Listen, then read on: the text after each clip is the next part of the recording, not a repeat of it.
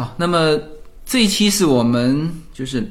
虎年的第一期节目啊，正好胡瑞过来，我们在一起聊天哈。那胡瑞呢，他现在是呃有一个理财师的资质是吧？对对对，大家好，大家新年好啊、我是胡瑞，好久没跟大家见面了。那个我呢是呃一七年左右开始从又回到金融行业里面嘛，那呃之前一直是在从事保险相关的服务，然后呃在过去这两年疫情呢，呃也花了一些时间去考了一个特许金融顾问的执照，然后也拿到了这个、美国的投资的这个 license。那所以现在呢，就是啊、把这个金融相关的服务更挖深了一点。除了保险以外呢，啊、也帮客户去管做一些 wealth management，就是投资管理呀，或者做一些这个啊、金融规划的服务啊，还有就是一些当地的小企业帮他们做这个退休规划，就是他的这个小型企业的退休金管理，就是四零一 k 啊，呃，就取决于公司的呃规模，然后需他们的需要，然后去做设计，然后帮他们找好的产品搭配。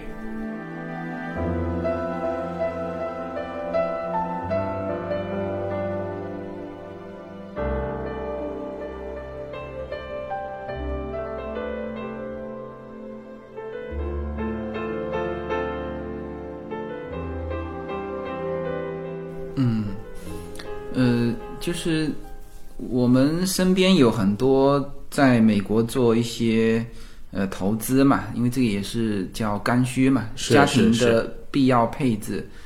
呃，其实好像中国跟美国相对来说，就是美国的这种投资衍生产品或者投资产品、投资衍生产品占美国家庭的比重，感觉上好像更多。更多是，对我的感觉是，嗯，中国的中产他们大部分的这个呃家庭资产是在房产里面，大部分。那么这个跟美国刚好是美国的话呢，刚好相反，就是说它其实大部分的家庭资产是在呃这个股市或者说是金融产品里面，因为呃这个也考也也跟这个国情相关。那也美国大部分也跟税则有关系啊、那么因为国呃这个呃税法允许就是这退合格退休账户享受一些这个税务的优惠，然后公司呢它的福利里面也会提供一些呃，比如说它的呃公司投投入的四零一 k。员工投入的公司可以 match 等等，那么所以大部分美国人的这个财富还是积累在这个美国的股市里面的。嗯对，这里面，呃，因为我们听众有一些是国内的朋友嘛，这个关于四零一 k 啊什么，他了解的不多，我我大概说一下哈，就是说中国的退休金啊，实际上是就是交给这个叫政府退休金，它的那个大大池子，他们在运作，是不是？美国是自己运作，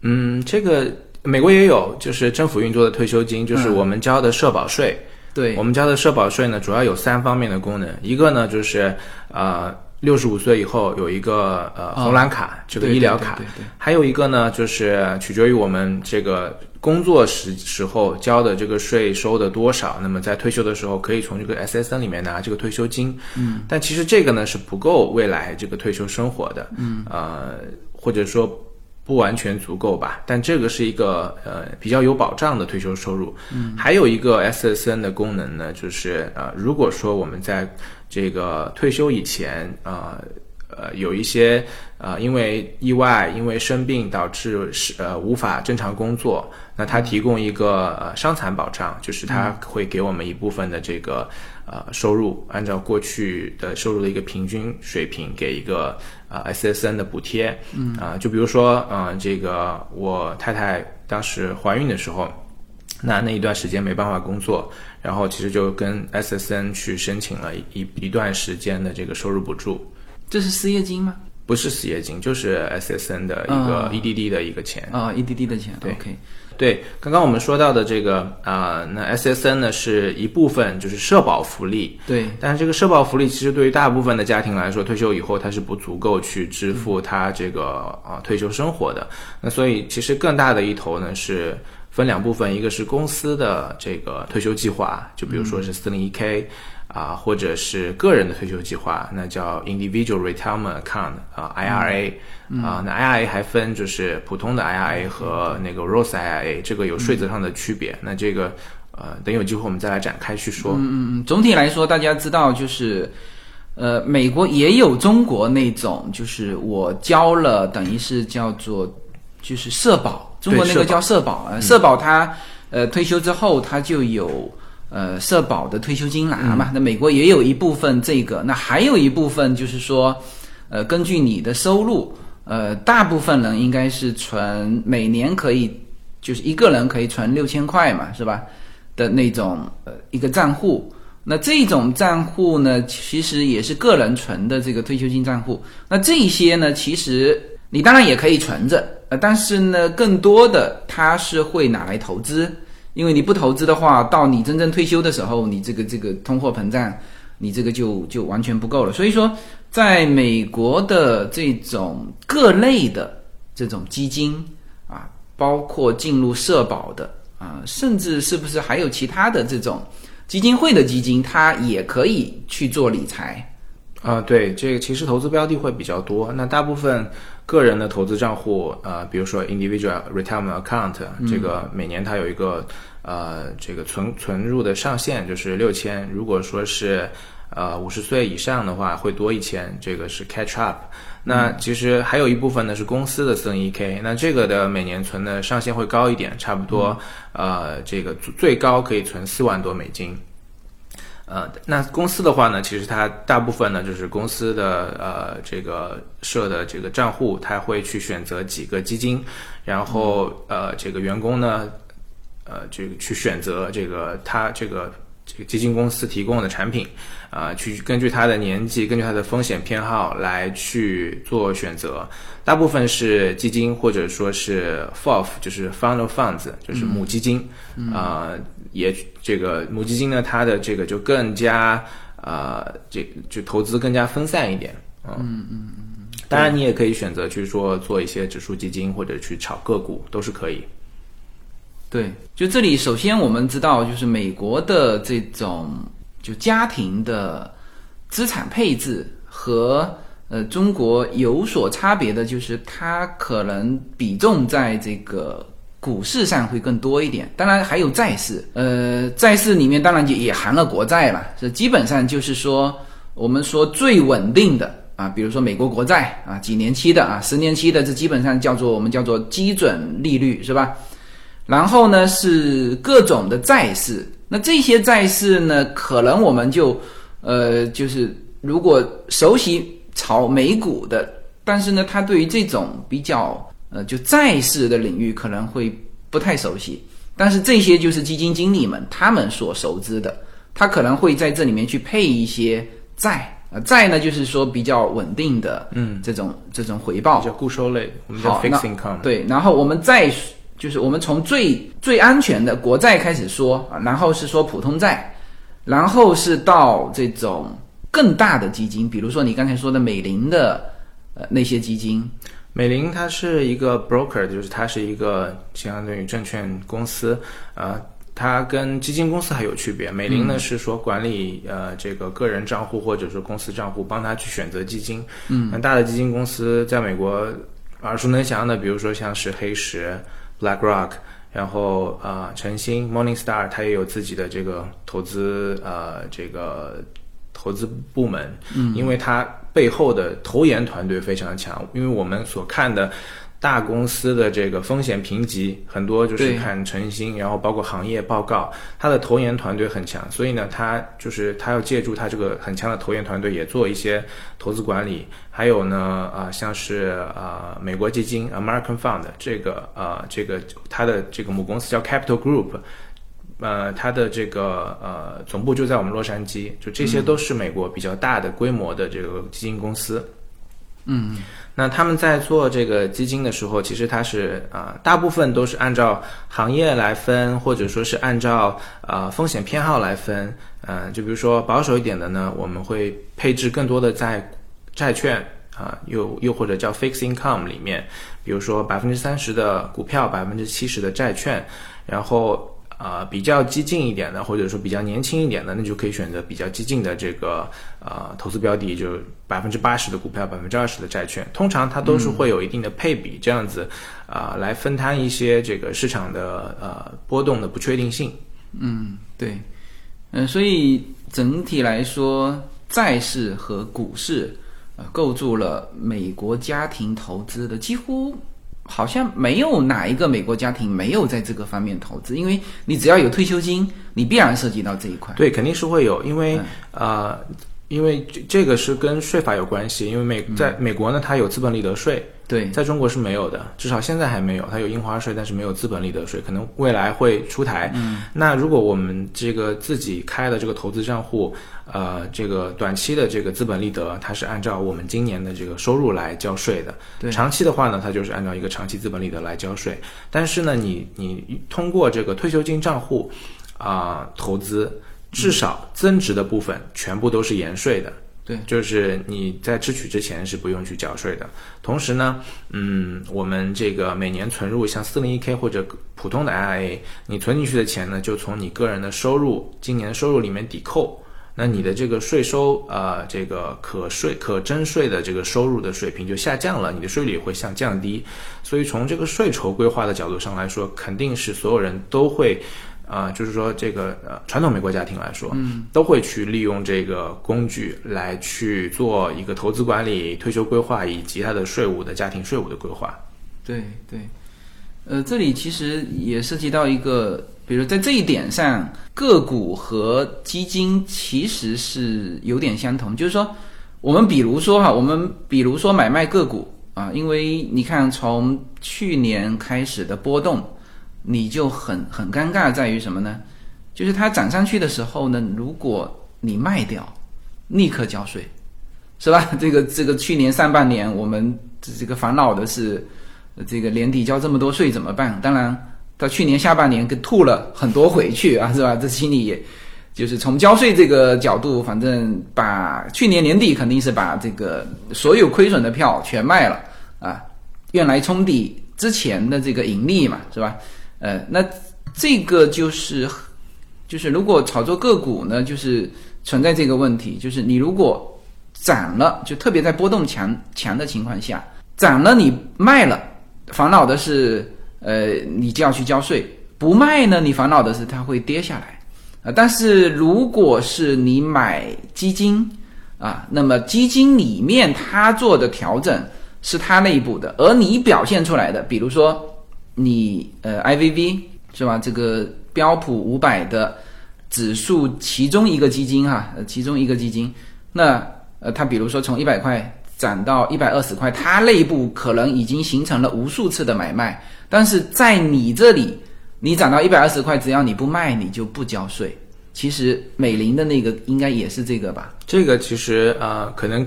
可能实际的情况跟自由军想的不太一样。啊、呃，比较这个这个我们叫 passive 的，这个是怕主动管理基金，我们这样说。嗯嗯主动管理基金其实它内部的交易如果有这个呃。短期的利得，嗯、呃，他会给这个基金投资人发一零九九，就告诉你说这个利收入其实是呃这个你可能需要去缴税的。但是呢，呃，但是这个从这个角度上来说，刚刚你提到的，呃，我们自己会需要去判断说我们哪只股票要去从税务的角度上说，我们要在年底之前把它卖掉，嗯、呃，这个可能是涉及到一个比较复杂的计算，或者说呃这个呃综合的来考量，但是。呃，基金的话呢，它自己有这个专门的税务的管理的系统，我们叫这个 tax harvesting、嗯。那么它可以就是想办法尽可能的让基金投资人去呃避免去交这些呃资本利得的或者说这个短期资本利得的税。嗯嗯，当然也有这个呃这个被动管理基金，被动管理基金它就交易的。频率没那么高，所以你可能就是从税务的角度上来说，不用太担心这个基金会给你本年度带来什么这个税务的这个问题。对对，我们其实大部分的人啊，他就像你刚才说的，就是习惯自己操作的，他还是会自己操作。然后呢，就是习惯于交给这个理财师打理的，他就会呃交给理财师打理啊。那这里面当然。呃，可能也有一些人他会有比例，他比如说一部分自己操作啊，一部分交给理财师打理啊，他也会有这种的安排。那么这种情况之下，比如说哈，我其实也在就之前我的这个银行的，他其实是银行客户经理，嗯，那因为我是在 Trace 开户的嘛，那他也看得到我的这个呃这个账户啊，对有一些时候他也会给我打电话，他说，哎呀，他说。就都是在我们表现不好的时候给我们打电话，知道吗？就是说，哎呀，你看你自己操作，你是没操作好吧？这个，呃，那你是不是给到我们来操作？嗯，那这一块呢，就是就是我在想哈，比如说他操作，他怎么操作？那么他也是根据我们的这个要求，比如说他会问你，嗯，你愿意怎么配啊？就是说你是保守型的还是激进型的？他甚至会精确的问你。那这个债务你配多少？就是或者说风险不大的你配多少？然后主动的配多少？然后这个股市，比如说首先是股跟债嘛，是吧？然后还股这里面你是呃保守的还是激进的？那我是在想，如果他都问的这么清楚了，这种比例结构不是我们配也可以吗？呃，是，但是就是说。嗯，这个投资经理呢，他通常的一个呃，这个跟客户去建立这个信任关系，或者说去建立委托关系的一个流程，可能是这样，就是他大概的了解您的情况，嗯，然后给您做一个风风险偏好的问卷。嗯，这这中间包含说你这这个大概有多少钱准备投到这个是呃这个账户里面来？这个钱你可能会考虑投多久？那如果没有了这个钱，呃，这个您这个家庭的日常生活会不会受到影响？呃，然后就是说，嗯。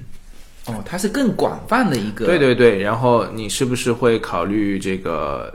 呃，他甚至会问一些更细致的，就比如说，呃，您家庭的这个每个月的开销，每每个月的进账，呃，未来的三五年会不会有大头的开支？比如说孩子要上学，你可能要投资物业等等。那么综合的呃下来之后，它的系统其实就会跳出来一个你的风险偏好，然后呢，呃，他就跟你来确认说，啊，可能我们会给你。搭配一个组合，百分之七十的股票，百分之三十的固收，呃，那么你你这个账户也取决于说，这个账户是在退休金里面的，还是就是有税务优惠的，还是没有税务优惠的？没有税务优惠的，它的债券的这个部分呢，可能会帮你配一些像是州债，就是这些都是免税的州债，它的收益你不用去交税等等。其实它是一个比较复杂的呃这个。嗯，相对比较复杂，个人比较难去完成的一件事情。当然，就是您说的是没错，就是啊，个人我们可以去呃，比如说标普五百，嗯，我配个标普五百基金 ETF 最简单，我配一个百分之五十，然后我再买呃这个百分之二十的国债，买百分之十的这个呃州债，再买百分之十的比如说全球市场基金等等，这样子。还可以分摊，就是美国本土的一些风险，嗯，但但是，嗯，但是其实很少一部分人真的会去这样做，因为，呃，怎么说呢？就是如果我们自己每天去看盘，呃，其实都会有一些呃不太理性的这个交易，对，特别是波动大的时候，是。庄家其实他就是要你交易，嗯，对。对对对，一交易就被他割了。通常是会有这样的情况，尤其是波动大的时候。但当然说，如果专业是做这个呃投资的，而且是做 day trade 就日每天这个进出交易的，那又不一样。他他可能就是会有自己的一套系统去规避啊这个冲动型的这个交易。嗯嗯，但基金团队呢，他自己有整个后台有投研的团队，有税筹的团队，啊，有这个专门研究固收产品的，有专门研究股股市股票的，呃，或者说行业的，那么他会这个综合的来去做这个呃这个投顾。嗯，我现在有订那个 CNBC 的这个就是每年付费的那个叫专业版嘛，我看它其实。很多基金它会公布自己的，呃，就投研的这个报告。对，是的，呃，但是它不会这么时效性不会这么高。就是说，基金它是它是就是说，证监是要求他去披露他这个过去交易的，然后甚至他要告诉所有的投资人说，为什么我有这笔交易，我是从怎么一个考虑，呃，做了这个呃换仓的动作。对，呃，但其实真的说白了，大大部分的这个呃呃个人投资者他不太有这个时间和精力去研究这些，嗯，那大大部分其实是像呃这个投资顾问他。把这一部分的信息整理好之后，再去告诉呃自己的这个呃管理的投资人，呃对，但是就是我看到 CNBC，那你的意思是它时效性就是不会那么快放到 CNBC 的专业版上哈？那这是对的，这是对的，因为我们是常常看到他每天其实都有对重要的一些股票。就是做的那个变化，比如说是持仓还是买入，还是卖出的评级，嗯，然后有写出这个理由嘛，嗯，哦，那这其实是有一个时效性问题，就是它是之后放出来的。呃，个股的话可能还会这个时效性强一点。我我刚刚说的这个是，就是比如说大的基金，嗯，它在过去这个上一个季度做的一些重大的调仓，那它可能要。可能要晚一两周，它才会出这个报告啊。但个股的话，您说的这个 CNBC，它可能就是说它的一个评级，就是它买入评级，它可能调成呃这个持仓评级，或者说调成呃它已经这个呃市盈率很高了，或者说到一个阶段性的高点了，他可能会说这个呃放一个这个不建议持仓等等，或者卖出评级等等，他他会呃等于说是由他的一个投研团队。来做的这个预判，呃，我也感觉到了哈，就是，呃，我常常看 CNBC 的一些文章，我发现它是滞后的，就是等这个事情都发生了，它会出来一个，比如说这个这个这个什么 Facebook 这个昨天猛降完之后，他出来马后炮说，呃，因为这个什么原因，我们怎么样怎么样看？问题是人家已经跌下来了，是吧？哎，当然现在我也发现。就是这叫右侧嘛，这叫右侧的判断嘛。然后现在是有一些做左侧判断的，反而是蛮受追捧的。呃，就是有有有有一些人，他这其实我们看这个其实是更看重他的左侧嘛，因为你你现在的位置是该进还是该卖，嗯，而不是事后去说这个这个这个评级的问题。嗯，其实我觉得这个不冲突啊，就是说左侧交易呢，可能更多的是说适合一个喜欢自己来做交易的呃这个呃投资人，比较激进的，自己愿意去啊。这个操盘的，那其实大大部分选择基金或者说呃这个选择理财师来管理呢，他其实就是说自己有一个呃对于他这部分资产的这个收呃每年回报率的预期，嗯，然后他也觉得这个呃管理费用是合理的情况，他愿意说省心一点交给这个投资人去打理，或者说他实在是太忙了，嗯，他可能擅长的领域是自己的行业内的工作也比较忙，不可能每天花这个。几个小时来去看盘，那么但是呢，他又不可能说把把钱放在银行里面，他肯定要去投资，所以呢，他这部分钱就交给专业的人去打理。其实我觉得，嗯，这个真正愿意操盘的人，嗯，是有，但是很大一部分还是说，呃，就交给这个投资顾问来去这里面就看你自己的时间了，对，是有一些人。有时间他就会自己操盘，因为他就觉得，哎，至少有一件事情在做嘛。但是如果其他事情忙起来之后，他其实也很，就是不不应该自己去看盘，因为自己看盘它的那种波动性，它它会让你去操作，对，而且会影响你的心情。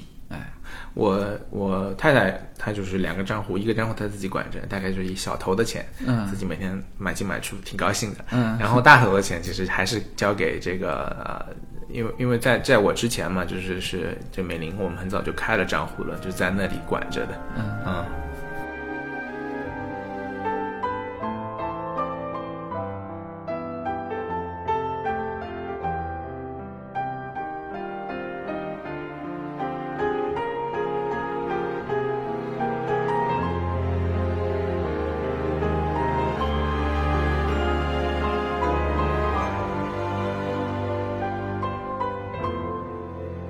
现在呢，就是嗯，我我不知道你们，因为你现在又回到金融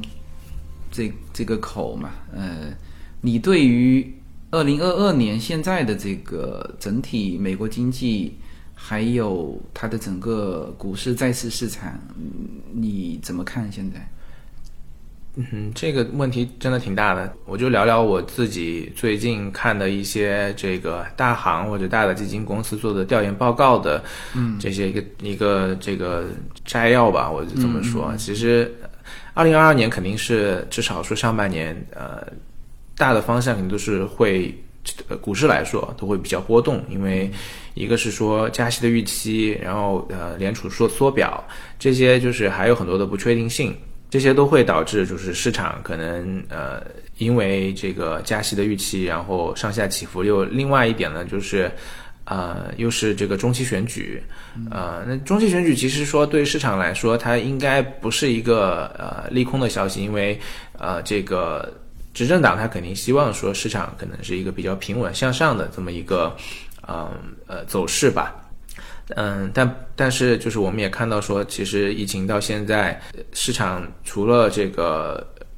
前年的那一个五次熔断，其实一直都还挺呃往上走的还挺好的。那么也是到了一个十比较十年十十多年的一个就是历史的一个高点。嗯，那其实中期长期这个一个波动的可能性还是挺大的。呃，债券方面来说的话，呃，这个我们都知道说。那个债券的价格，它是跟利率是成反比的，所以加息对于这个中长期的债券，它的这个呃价格肯定是会呃有往下的这个一个作用。但是长期来说，加息会让这个债券的利息上升，然后呃如果说你的这个资产组合是长期放在市场里面的话，那对你的冲击或者影响也不会太大。对我们看过这个，在过去。呃，六七个加息周期里面，那其实大部分的时候，债券的收益率还是正的，就就就七个加息周期里面只有两个，呃，这个呃债券整体债券的收益率是是负的。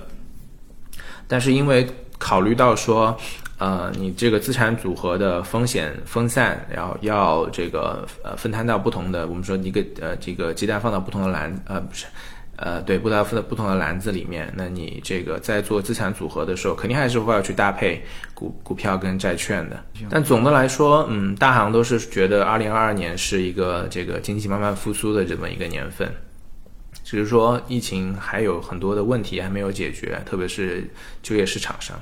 这一块。总体来说呢，美国它一定是会竭力维护整个市场的稳定啊，因为。美国每一个家庭，甚至是，其实美国整个的资产就是每一个家庭构成的嘛。嗯，因为它的这种，你衡量一个执政党它的这个做的好不好，其实美股的这个指数是很重要的一块嘛。就像当初川普，呃，一直在标榜自己的两样东西，一个就是就业率啊，一个就是美股的指数，所以。从这个角度上来说，大方向啊，就是在美国的呃债市或者是股市，它都是会竭力维护这个稳定向上，这个是呃这个是没有问题。但是呢，现在就是这次疫情，其实如果当初说五次熔断哈，然后呢，它非常快的开始就是扩容嘛，就放水。那这是这是从当时来看，这是没问题的啊，就是没有后遗症嘛。这个叫做就没有考虑到后遗症的时候，我们觉得啊，这个是肯定很对的。那我们当时呃，很多人在那个点位，如果是抄底抄进去，那就跟着这一次这一轮的一直向上啊，大概走了垄断到现在大概走了两年时间，是吧？嗯。那么但是呢，现在就是后遗症出来了，放水之后。其实两个问题哈，一个就是目前一个通胀，还有一个问题，现在美国是把这个通胀甩锅甩到供应链上，它更多的愿意去体现供应链。嗯，的确是。其实呃，当然它放水也是一大块，现在没人提了嘛，是吧？就基基基本没人提。但是我们看到说，嗯，这个零八年之后是一直在放水。对，呃，但从整体物价上来说，呃，这个没有说出现像这一次疫情之后的这么大的呃上涨。呃，我觉得可能很大的原因是说，上一轮这个呃这个零八年的时候，因为银行还是比较疲软，就是它也没有放很多债出去。那这一波的话呢，呃，但就就就是说。物价没有上涨太多，但是我们能看见说股市和这个房地产，嗯，其实它涨了不少的。那这个其实很多的资金它就去到这个市场里面了。嗯，那这一轮的话，嗯，当然就放水肯定会让这个呃通胀往上，而现在我们也看到，其实这这一轮的通胀已经基本上呃非常。接近或者说超过八十年代的那个水平了，但是大部分的人还是说预测啊，大部分的这个呃这个机构还是说预测这个是一个短期的通胀，因为也考虑到这个啊供应链的确出现这个短短缺啊，包括这个港口呃呃缺这个呃这个员员工，然后导致整体的这个物价因为呃供需的关系上涨了很多。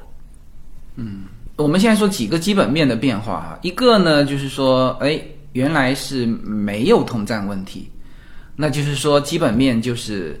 呃，一旦经济出现问题，它它就放水啊，就是这这就没问题，所以说这时候基本面没有发生变化，但是呢，通胀之后就变成什么呢？变成它至少不会就是维持或者是增大放水，那这里面就给了空方。一个明确的信号就是，我反正股市下跌，你也不敢再再放水，所以这里面就变成有一张牌变成现出来了。那这是一个叫做呃股市里面的一个基本面的变化。但其实现在我们通过说通胀，因为它怪到供应链上，其实还有一个基本面担心哈，担心还有一个基本面的变化就是。全球化的问题，全球化其实，在中美贸易战之前，或者说川普上台之前，就有这种迹象，就是你到底是往经济是各个区域形成一个产业链，还是说全球形成产业链？那原先其实从克林顿开始，一直是全球形成产业链，美国也一直是在这个呃推动的。那然后中国是非常好的扮演了呃一个角色，但是从之前暴露出来的问题，其实不是因为说川普上台，然后推动了这个往后退，其实是往后退的力量推动了川普上台，包括英国脱欧嘛，就是叫 local 化嘛，这个这个，然后这这再加上这次疫情，是吧？造成这种供应链，这大家都会在思考这个。那如果是这种货物不畅通，我们现在说这次的疫情呢，就有点像战争了。因为很多迹象就是 战争的这种特征啊，比如说呃供应链的中断，战争也是这个样子，而且这还不是普通的局部战争，是全面战争才会造成全球性的供应链的中断啊，包括石油的涨价呀啊这种都都是这种的特征的表现，所以这里面又有一个担心，那。那不知道后面怎么走。那如果说，哎，大家首先是疫情恢复，啊，这个就不再是说疫情造成的供应链的问题的时候，我们再来看说，那是不是以前，呃，这个我们说叫反全球化的这个浪潮，造成这个供应链的这种变化，造成这种通胀，造成现在的基本面的变化，这个。这个又是另外一个担心，全部交织在二零二二年，就是说上半年可能看不清楚，还得到下半年去看，是吧？那这这种情况之下，所以我们大家变得就特别关注这一块，呃，就是这些基本面的变化，呃，或者说不确定会造成什么呢？会造成刚才胡瑞也说到了，至少上半年它会体现出一种波动性。然后这种波动性，如果是变成一段时间或者中期的一个常态的话，其实我也在考虑，我自己就别自己操作了。当然，我从我目前对于这种呃委托方的这种理解，那我可能就是会会拿出一部分的钱，我也不委托，我就直接去投在那种理财式的保险里面。嗯，是像现在的话，因为呃，大部分的这个资产就是家庭资产组合，它是会包含一部分的这个呃债呃这个股票，还有一部分的债券。但因为加息的关系，对于这个固收类以产品回报率的一个担心，其实的确是啊，我们能看见，像去年很多客人就是说他会选择通过一个啊储蓄保险的方式，把它作为自己。这个 fixed income 部分的，就是它这个固收类部分的这么一个配置。嗯，这个就是我跟你说的那个图，就是它是把这个一年作为一个周期来看，其他的年呢，就是因为基本上标普五百都是缓慢上涨嘛，所以它是就是缓缓的上涨。但是大部分的这个中期选举年，就是在九月、十月之前，都是一个上下波动起伏比较大的，之后才之后才会起来。嗯，所以可能今年，如果说还是按照这样的一个规律来说的往前倒多少年的？你这个不是从一九三一年开始是吗？哦，没错，你这个是一九这里三一年对三一年一九三一年开始，从一九三一年到到这次的年，对它的一个呃按月份的标普五百的这个一个回报率的一个这个对比图啊，一个是中期选举年，一个是其他年份。嗯啊，上面这根是其他年份，这个是中期。总的来说，标普都是在往上走嘛，啊，它是缓慢往上，对，起起伏往上走。嗯，但中期选举年呢，大部分我们看这个规律来说是前面大半年都是起伏。嗯，那如果说按照这样的一个规律的话，可能今年也是，呃，上半年就会波动比较大一点。对，而且再加上这个联储说加息。就它这个是很明确，那么这个对于市场来说也会这是一个这个波这个有很大波动的一个信号。这是过去七个加息周期，八八十年代有三个，然后九四九五年、零零年、零呃零四到零零六这加息周期里面，其实大部分的这个债券收益率还是正的，但是肯定没有这个平常时候这么好。然后有两年是负的，嗯。行，那我们作为开年就是虎年的第一期节目呢，一起讨论一下大家最为关心的这个就是资产的投资和增值，呃，或者说如何在这个不确定的年份啊，波动比较大的年份，我们保持一个对于整个市场的一个大致上的一个认识啊，以及我们后面要做的一些操作啊，也就是说。目前这种不确定带来的这种影响，会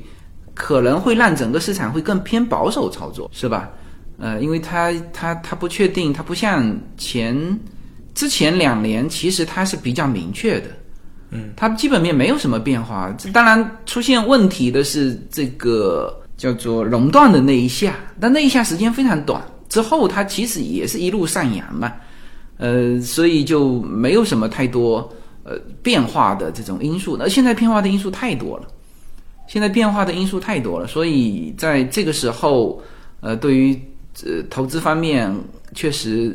要有一个这种相对保守的一个一个态度，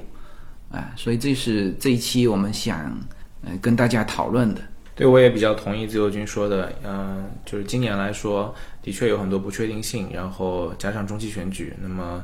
啊，波动至少上半年波动都会比较大一点。那我们都很难预测，就是说未来会怎么样。但是就是今年来看的话，呃，保守把稳一点，还是呃呃，就是可能是需要去考虑的一个方向。嗯，好，那我们这一期是主要是在聊一个，就是资产配置这一方面，我们的一个投资的呃心态和一个大致的一个策略。然后，接下来我跟胡瑞还会聊一些关于保险方面的一些话题。那这个话题呢，我们就会放入会员节目，因为这个是属于比较专业的话题。呃，这个有需要的人，那就我们就转到会员专区里面来展开这种呃具体的细化的这些内容。好，那么我们这一期就先到这里，谢谢大家。